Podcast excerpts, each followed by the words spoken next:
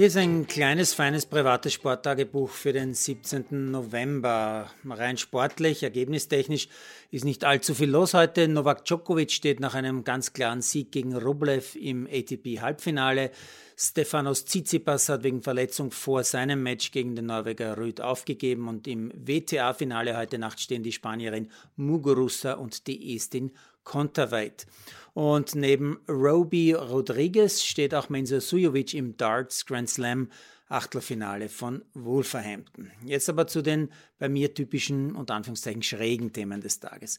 Das Staples Center, die legendäre Heimstätte der, des Sports in Los Angeles, also Heimhalle oder besser eigentlich gesagt Heimpalast der LA Lakers, der Clippers und anderen, soll ab 25. Dezember, also quasi als Weihnachtsgeschenk, einen neuen Namen erhalten, habe ich heute bei Sportsnet gelesen. Der Name, der hat es in sich. Statt Staples Center heißt es dann, ich schaue mal wieder in der Crypto.com Arena vorbei. Und wer jetzt ein bisschen Spaß haben will, sollte sich mal durch die Kommentare der US-Sportfans scrollen, die unter dieser Meldung so zu finden sind. Ganz großes Kino. Und ich lege jetzt schon eine Wette, die Fans werden weiterhin ihr geliebtes Staples Center so nennen. Wobei wir Österreicher uns ja echt nicht lustig machen dürfen über idiotische Namen. Ich sage nur keine Sorgen Arena in einem Stadion, wo man dauernd verliert oder Leudel Licht-Lafnitz Fußball-Bundesliga.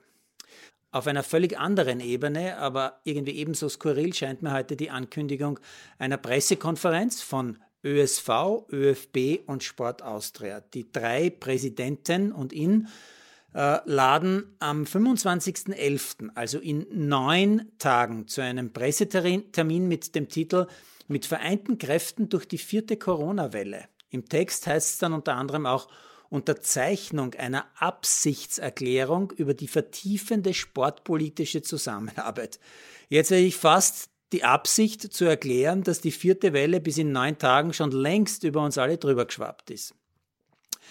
Aber ich habe noch eine, so eine Presseaussendungen mit irgendwie besonderem Wert. Der neue Präsident des ÖTTV schreibt, Save the Date, der ÖTTV feiert 100 Jahr Jubiläum.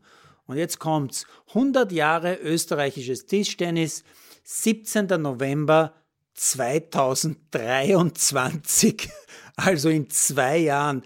Am liebsten würde ich jetzt nachfragen, mit 2G und oder Maskenpflicht. Aber das wäre dann vielleicht zu viel Ironie.